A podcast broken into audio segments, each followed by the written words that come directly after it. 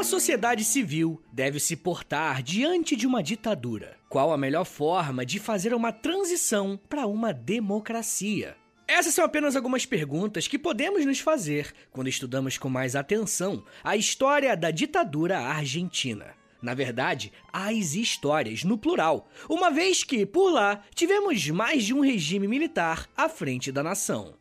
Por mais que esse seja um tema extremamente delicado, falar sobre o que aconteceu na Argentina vai ser muito importante para nós aqui no Brasil. Nós sabemos que existem muitas proximidades entre as duas nações, por mais que muitas vezes nós brasileiros não nos entendemos enquanto latinos. Mas para além de qualquer aproximação, no final desse episódio eu quero mostrar que é importante reconhecer uma semelhança entre os brasileiros e os nossos irmãos. Mas vamos conversar sobre isso com calma. Para compreendermos o século XX na Argentina, é essencial que você saiba o mínimo sobre quem foi Juan Domingos Perón. Perón foi um presidente argentino que ajudou a estabelecer o conceito de populismo na Argentina. A sua atuação foi tão importante que existe toda uma linha política nesse país conhecida como peronismo, mesmo que não seja o próprio Perón que esteja à frente do governo. Caso você queira saber mais sobre a sua vida e como que foram os seus governos, eu tenho um episódio aqui no feed do História em Meia Hora que conta a história desse político tão importante não só para o seu país, mas também para a América Latina como um todo. E o nome do episódio é Perón, é só Perón mesmo, é só o nome dele. Bom, mas por que eu tô falando tanto dele em um episódio sobre a ditadura na Argentina? Rapaziada, em 1955, Juan Domingos Perón estava no cargo da presidência, quando um grupo de militares organizaram um golpe contra ele. Um enorme massacre foi cometido contra a população que apoiava o Perón, e no dia 19 de setembro de 1955, ele renunciou à presidência. A partir de 55, a Argentina viveu um período extremamente conturbado e quem assumiu o poder dali em diante foi uma junta militar conhecida como Revolução Libertadora. O primeiro a presidir o país nesse novo governo foi um general chamado Eduardo Lonardi, e através de suas ações, o Congresso Nacional foi fechado e os membros da Corte Suprema, que é uma espécie de STF deles, foram depostos. Além desse fechamento político, esse governo militar foi extremamente violento. Em 1956, Eduardo Lonardi autorizou o fuzilamento de 31 militares e civis peronistas sem qualquer tipo de defesa. Por mais que aparentemente essa seja uma ditadura militar mais tradicional, esse período ditatorial na Argentina tem uma característica muito importante. Esse regime foi implementado com a justificativa que os militares estavam ali apenas para arrumar a casa, tá ligado? Ou seja, o projeto dos militares não era fazer um governo longo, Após o Eduardo Lonardi, o general Pedro Eugênio Aramburu governou a Argentina até maio de 1958, quando a presidência foi passada para um civil novamente. Eu tô falando esses nomes de generais e dizendo que eles foram militares que governavam seu país de forma autoritária, mas ainda não chegamos nas ditaduras militares em si, que são o nosso foco aqui hoje. E isso é para vocês terem uma ideia do quanto que a história da Argentina é autoritária e com uma experiência democrática bem frágil. Em 1963, um político chamado Arturo Illia, que pertencia à União Cívica Radical do Povo, assumiu o poder no país. Esse era um partido de esquerda ligado aos socialistas da Europa. Para alguns especialistas nesse tema, a ideologia política desse grupo se aproximava mais dos sociais-democratas europeus do que dos socialistas da União Soviética. Inicialmente, o governo de Arturo trabalhou para recuperar o poder do voto e de diversos partidos que haviam sido colocados na ilegalidade, inclusive o Partido Comunista Argentino. Após essas medidas de abertura política, o presidente Ilha se voltou para as reformas sociais que estavam há muitos anos paradas na Argentina. Em 1964, é implementada uma nova lei do salário mínimo, tendo impacto direto no desemprego e no PIB do país. O PIB deu um salto gigantesco de menos 2,4% em 1963 para 9,1% em 1965 foi um avanço muito grande. Uma outra proposta adotada pelo presidente tinha a ver com educação. De acordo com uma ala do Partido da União Cívica Radical do Povo, a Argentina destinava poucas verbas para o sistema público de educação, e em 1965 o orçamento nacional para essa área saltou de 12% para 23%. E olhando apenas os números, parece que tá tudo bem, não é verdade? A grande questão é que nós não podemos tirar esse contexto que a Argentina estava vivendo do que o mundo estava lidando. A década de 60 é justamente um dos períodos mais conturbados para a Guerra Fria. E isso vai ter o seu reflexo direto na América Latina, na América Latina como um todo. Vale lembrar que em 1964, o Brasil tinha acabado de passar por um golpe militar e uma ditadura que só iria acabar em 1985. O mesmo discurso anticomunista que pairou sobre o Brasil e sobre o governo de Jango esteve presente também na Argentina. Por conta das políticas sociais de Arturo Illia, ele foi acusado de ser comunista e que implementaria uma revolução no país baseado em guerrilhas armadas. A pressão contra o presidente Ilha começou a aumentar, tanto que os militares arquitetaram mais uma vez um golpe. No dia 28 de junho de 1966, a Argentina presenciou um novo golpe de Estado orquestrado pelas Forças Armadas, e quem liderou o processo dessa vez foi um general chamado Julio Alzogaray. No dia seguinte, um outro general chamado Juan Carlos Onganha se apresentou para assumir a cadeira de presidente do país. Começava ali mais um período ditatorial na Argentina, mas agora tinha uma diferença. Se nos regimes passados os próprios militares afirmavam que a sua passagem pelo poder seria rápida e apenas para efeito de arrumar a casa, entre aspas, dessa vez a ditadura seria por um tempo indeterminado. Um lema ficou muito famoso nesse período e dizia, abre aspas, a Revolução Argentina tem princípios, porém não tem prazos. Fecha aspas.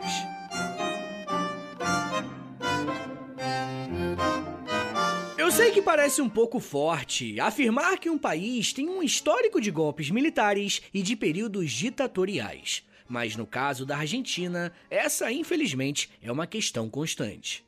Como eu disse, o grande diferencial é que dessa vez os militares não se propuseram a sair do governo de forma rápida. Juan Carlos Onganha liderou um governo muito autoritário, que mais uma vez limitou a participação da sociedade civil na política. Ele foi um dos grandes responsáveis pelo fechamento do Congresso Nacional. Partidos políticos foram colocados mais uma vez na ilegalidade e, para a classe trabalhadora, uma questão central foi tirada: o direito à greve. Ao longo da história da formação dos movimentos sociais, desde a Revolução Industrial, a greve era entendida como uma forma legítima de protesto. Muitas constituições ao redor do mundo garantem que a greve seja um direito.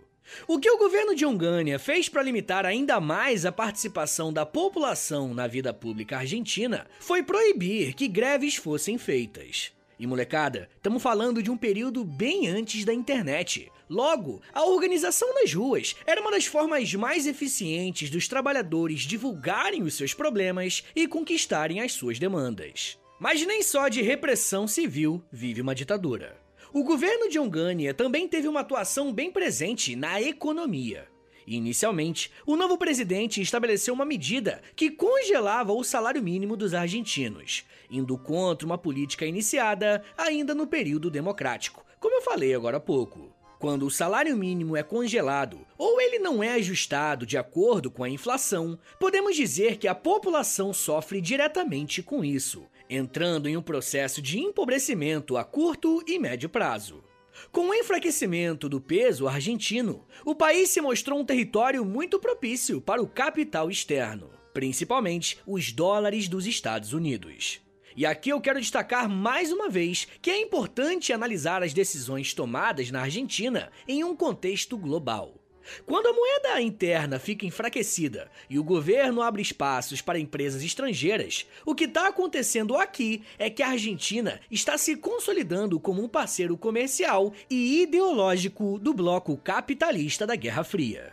Esse embate entre capitalistas e socialistas era tão presente que a própria sociedade argentina pagou o preço dessa disputa, principalmente os estudantes. Em algum momento da sua vida, você já deve ter escutado que universidades são lugares perigosos, porque é um antro esquerdista e comunista. e é claro que eu estou usando esses termos exagerados para me referir a um estereótipo que se tem sobre o ensino superior. Mas era exatamente essa mentalidade que o ditador Onganía tinha sobre as universidades na Argentina. Ele enviou policiais para a porta de algumas universidades e alterou a forma que cada instituição de ensino se organizava internamente. A ideia era retirar a autonomia estudantil, porque, de acordo com os ditadores, as universidades eram um foco de atuação dos comunistas. Em uma dessas repressões, os estudantes reagiram e decidiram fazer uma greve ocupando a Universidade de Buenos Aires. Com essa ação dos estudantes, o presidente autorizou o uso da força, e no dia 29 de julho de 1966 aconteceu a chamada Noite dos Longos Cacetetes, fazendo referência à violência policial e do exército contra os estudantes. Nesse período, os movimentos estudantis eram muito engajados e os jovens eram responsáveis por uma série de revoltas ao redor do mundo. Com essa postura do governo argentino, o que o Onganía conseguiu foi radicalizar um setor importante da sociedade contra o seu governo. Se liga só no que o historiador Juan Ignacio Gonzalez vai falar sobre essa relação entre a ditadura e as universidades. Abre aspas. O objetivo de anular a política para os estudantes compreendia a finalidade de silenciar esse espaço de formação, devido aos amplos debates que se davam em seu seio. A autonomia das universidades mantinha esses espaços fora da órbita natural da política partidária, cerceada e vigiada desde o início do golpe. Fecha aspas. Se o objetivo da ditadura era silenciar a universidade, eles conseguiram exatamente o oposto. Por mais que o espaço de dentro da instituição estivesse comprometido, os estudantes tomaram as ruas, mas dessa vez não estavam sozinhos.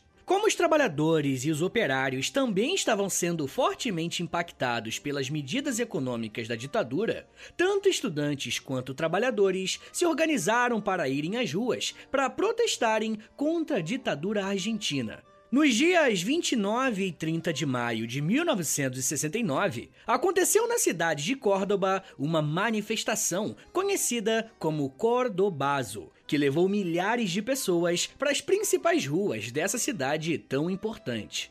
O governo respondeu com mais violência, e durante o protesto, pelo menos quatro pessoas foram mortas. Essa ação foi muito importante para enfraquecer o governo de Ongania, e em junho de 1970 ele sofreu um golpe dentro do golpe. Uma junta militar tirou Ongania da presidência do país e foi substituído por outro militar. O general Roberto Marcelo Levingston foi designado para liderar a Argentina nesse período tão conturbado e de grande insatisfação popular. Livingston não foi eleito democraticamente, e sim eleito pela junta militar. Logo, isso configura uma continuação da ditadura iniciada em 1966. Porém, esse militar era alguém bastante desconhecido para o grande público e internamente não tinha o apoio dos outros militares para se manter no cargo. E falando português bem claro agora, o Livingston era um político fraco. E ter alguém com essa característica em um período tão conturbado era a receita perfeita para ainda mais confusão. Livingston governou a Argentina entre junho de 1970 e março de 71, ou seja, nem chegou a completar um ano à frente da presidência. E você sabe por quê? Porque ele foi vítima de um golpe militar. Parece até piada, mas é verdade. Como eu disse algumas vezes ao longo desse episódio, a história recente da Argentina só pode ser entendida a partir desses sucessivos golpes militares. Alejandro Agustín Lanusse assumiu em 1971 e governou até 1973. A sua principal característica foi tentar aliar a repressão e a violência política com o desenvolvimentismo nacional algo parecido com o que a gente viveu durante a ditadura no Brasil. Lanús investia pesado em grandes obras públicas, ao mesmo tempo que perseguia adversários políticos. A essa altura, a sua principal oposição estava com os peronistas, que se fortaleceram mesmo sem a presença de Juan Domingos Perón, que estava nessa época exilado na Espanha. Conforme a violência do governo Lanús aumentava, mais setores da sociedade se colocavam contrários à ditadura. Completamente enfraquecido, Lanús precisa recuar e convocar novas eleições em 1973. Porém, essas eleições não poderiam ser feitas da maneira normal foi feito um acordo conhecido como Grande Acordo Nacional, em que ficaria estabelecido que eleições democráticas seriam feitas, mas Domingos Perón não poderia participar desse pleito. O acordo foi respeitado e as eleições foram realizadas, e quem venceu foi um político do partido criado pelo Perón. Depois de alguns anos dos militares à frente da política, os civis finalmente conseguiram driblar o autoritarismo e retornaram ao poder na Argentina. Porém, isso não vai durar muito tempo. Eu ainda quero falar mais sobre como que foi essa retomada do governo democrático e como que uma nova ditadura se instalou no país. Mas me dá um minutinho aí, tá, gente? Que daqui a pouco a gente volta e eu falo um pouco mais sobre repressão, violência, memória, julgamento e campos de concentração. Segura aí, que é um minutinho só.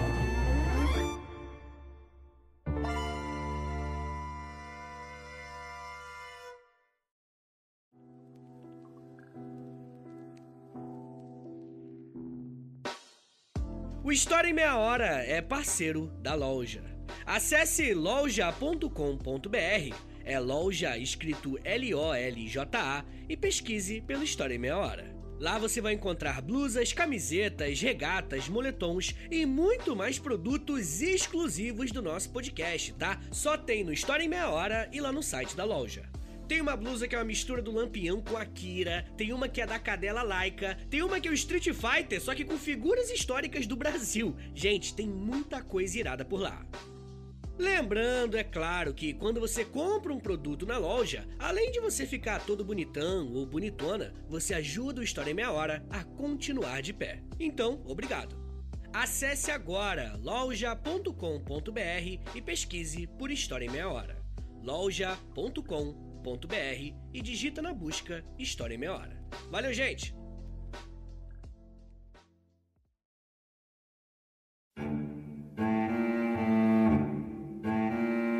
Abre aspas. As grandes calamidades são sempre instrutivas. E sem dúvida, o drama mais terrível que a nação sofreu em toda a sua história durante o período da ditadura militar, iniciada em março de 1976, servirá para nos fazer entender que só a democracia é capaz de preservar um povo de tal horror que só ela pode manter e salvar os direitos sagrados e essenciais da criatura humana. Só assim poderemos ter certeza de que os acontecimentos que nos tornaram tragicamente famosos no mundo civilizado nunca mais se repetirão em nossa pátria. Fecha aspas. As palavras que você acabou de ouvir fazem parte de um relatório chamado Nunca Mais e foi idealizado pela Comissão Nacional sobre o Desaparecimento de Pessoas, que teve seu início em dezembro de 1983, ano que uma das ditaduras mais sanguinárias da América Latina chegou ao fim.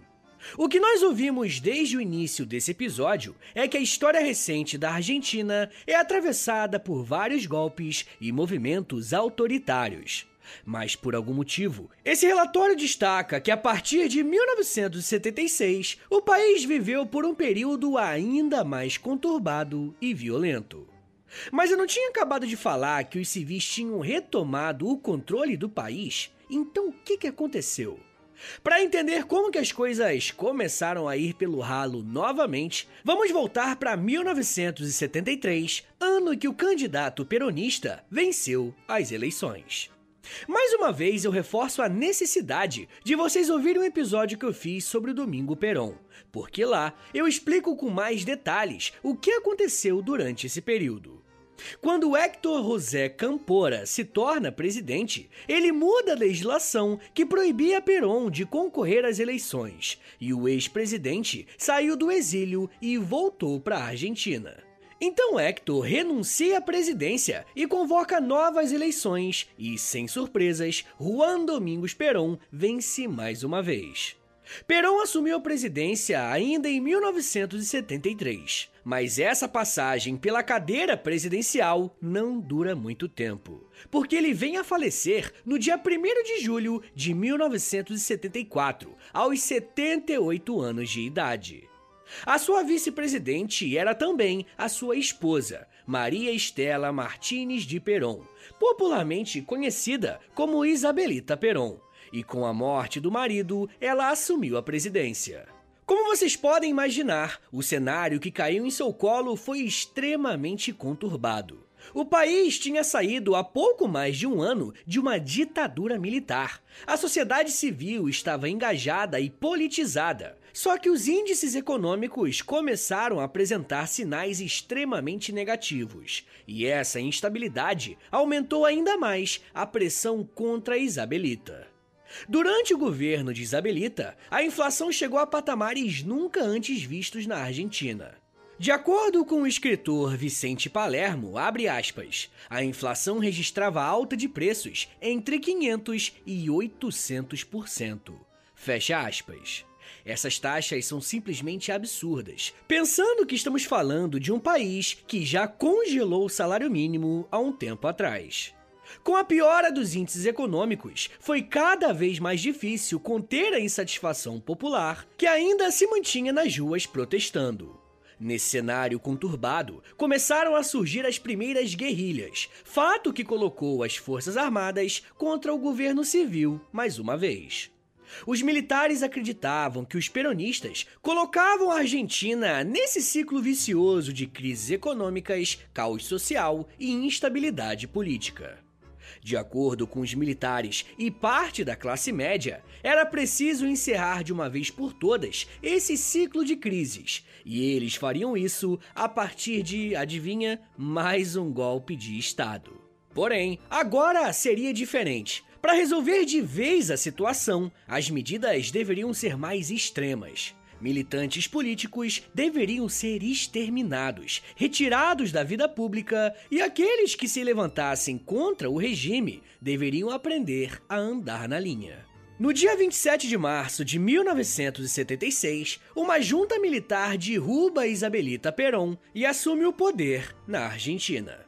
Para vocês terem uma ideia de como que a postura dos militares era outra, quando iniciaram o governo, eles se auto-intitularam como pertencentes ao processo de reorganização nacional. E como eu disse, o país seria governado por uma junta militar. Esse tipo de organização funcionava da seguinte forma: em cada período, um membro de cada força estaria à frente do país. Em 1976, assumiu Jorge Rafael Videla, Emílio Eduardo Macera e Orlando Ramon Agosti. Desses três, Rafael Videla foi o primeiro presidente designado, mas os outros dois militares também participavam das decisões. Juridicamente, essa junta militar tinha funções tanto do poder legislativo quanto do poder executivo. Logo, eles tinham o papel e a caneta nas mãos para criar qualquer lei na Argentina. Essa ditadura iniciada em 1976 é muito marcante, porque ela elevou à máxima potência a violência do Estado. O que se viu no processo de reorganização nacional foi literalmente o terrorismo de Estado. Aqueles que se colocavam de maneira favorável ao regime enfatizavam que o governo era violento porque estava lidando com militantes comunistas e guerrilheiros. Porém, o que nós não podemos esquecer é que o Estado não tem o direito de tratar os seus próprios cidadãos, ignorando os direitos humanos e, claro, as leis. Durante o governo Videla, a doutrina de segurança nacional foi usada para reprimir e perseguir qualquer um acusado de subversão. O ponto é que a guerrilha, de fato, poderia ser considerada uma organização criminosa. Mas como que o Estado deveria atuar com aqueles que consideram criminosos? Com a lei e não com a tortura. Dentre os militares que governaram a Argentina durante esse período ditatorial, o que ficou mais tempo no poder foi Jorge Rafael Videla, que governou o país entre 1976 até 1981. Foi durante a administração Videla que os primeiros parâmetros dos direitos humanos foram violados. E para vocês terem uma ideia do que, que eu tô falando, diversos militantes políticos simplesmente desapareciam, sem deixar qualquer rastro de onde estavam. Os sequestros se tornaram tão comuns que milhares de pessoas desapareceram durante o regime militar.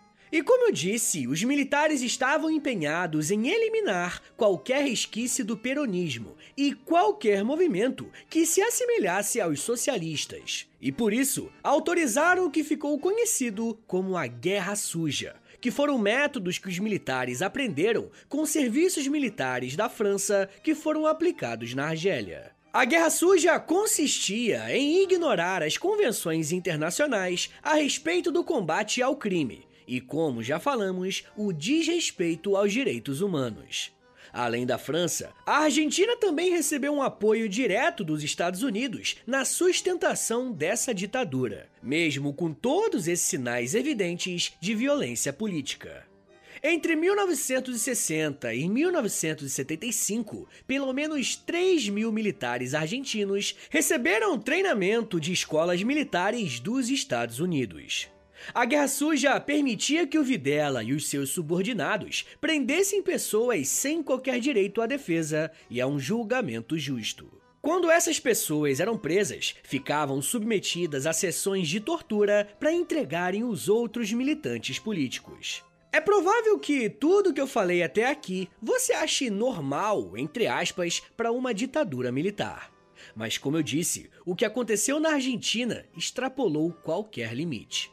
Olha só o que a historiadora Ivana Jenkins disse sobre a violência na Argentina. Abre aspas. O terrorismo de Estado instalado durante a última ditadura argentina caracterizou-se pela criação de pelo menos 364 campos de concentração e de centros clandestinos de detenção e extermínio, os quais funcionavam em instalações públicas ou privadas, quartéis, unidades penitenciárias e até escolas, onde as pessoas eram mantidas sequestradas por razões políticas, em sua grande maioria sem qualquer relação com a luta armada.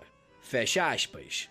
E você ouviu bem, os militares argentinos criaram campos de concentração para manter os seus adversários políticos presos. Ainda durante os anos de repressão, foi criado a AAA, uma sigla que representava a Aliança Anticomunista Argentina, uma organização paramilitar que recebeu a autorização do Estado para atuar caçando comunistas. A AAA disponibilizava listas de pessoas que deveriam deixar o país por serem subversivas. Caso essas pessoas não saíssem da Argentina, elas seriam assassinadas. É desse nível de violência que estamos falando. Economicamente, Videla desindustrializou a Argentina, fazendo com que o país ficasse ainda mais dependente do mercado externo. Essa medida beneficiava os grandes empresários, que faziam negociações a dólar, enquanto a grande massa da população vivia com o peso argentino cada vez mais desvalorizado. Com a violência do Estado e a crise econômica aumentando, cada vez mais a oposição crescia contra o governo, apesar de um risco de morte. Um dos movimentos mais importantes surgidos nesse período foi a Associação Madres de la Plaza de Mayo, formada por mães que tiveram seus filhos desaparecidos pela ditadura. Muitas dessas mães já eram idosas e, mesmo assim, foram para as praças protestar contra um governo tirano. E para se fortalecer internamente, Videla tentou usar o futebol para se promover, quando em 1978 a Argentina foi campeã do mundo pela primeira vez. Após cinco anos governando o país, a junta militar afastou Videla e em 1981, Leopoldo Galtieri assumiu a presidência da Argentina com o apoio dos militares, mas com uma grande bomba nas mãos. Quanto mais crimes de Estado os militares cometiam, maior e mais diversificava a oposição se tornava. Diversos grupos guerrilheiros cresceram na Argentina, sob a justificativa de derrubar esse governo ditatorial. Como forma de tentar melhorar a imagem dos militares frente à população, Galtieri decidiu invadir as Ilhas Malvinas, que à época estavam sob a posse dos britânicos. Aqui no feed do História em Meia Hora tem um episódio sobre essa guerra. O nome do episódio é A Guerra das Malvinas. E nele eu falo como ambos os países envolvidos usaram o conflito para se promoverem internamente. E eu não quero dar spoiler, mas a Argentina perdeu a guerra. E com isso, a ditadura se enfraqueceu ainda mais. Em 1982, Galtieri renunciou ao cargo e Reinaldo Bignoni se torna presidente, sendo o último a representar os militares e a própria ditadura. Foi Bignoni que convocou as eleições para o dia 30 de outubro de 1983, que acabou sendo vencida por um candidato da União Cívica Radical. O presidente civil Raul Alfonsin é importante para a história da Argentina, não só por retomar o poder civil no país, como também por iniciar um processo de julgamento dos militares que lideraram a ditadura. Esse assunto é extremamente importante, né? A anistia, ao mesmo tempo que é delicado também. Eu vou fazer um episódio exclusivo para os apoiadores lá no Apoia-se sobre a anistia na América Latina, falando sobre como que os países que passaram por ditaduras por aqui lidaram com o pós-ditadura. Se você quiser ouvir esse episódio e os outros mais de 90 que já tem por lá, é só assinar apoia.se barra História em Meia Hora, que além de receber esse conteúdo exclusivo, você ajuda o meu trabalho. Mas enfim, gente, mesmo que vários países latino-americanos tenham passado por ditaduras, a Argentina, em especial, radicalizou a política em busca da eliminação de um grupo político que era considerado subversivo. Alguns registros dizem que durante a ditadura, aproximadamente 30 mil pessoas foram presas, torturadas, mortas ou sequestradas. Por mais que esse seja um tema delicado, como diz o relatório que iniciou esse bloco, é papel da sociedade civil trabalhar para que regimes como esse nunca mais aconteçam por aqui. E esse lembrete é importante, porque na própria Argentina tiveram grupos que defendiam a atuação dos militares mesmo após a ditadura. E esse apoio era tanto político quanto jurídico em prol dos militares, que eram considerados heróis. Mas esse já é um papo para uma outra meia hora.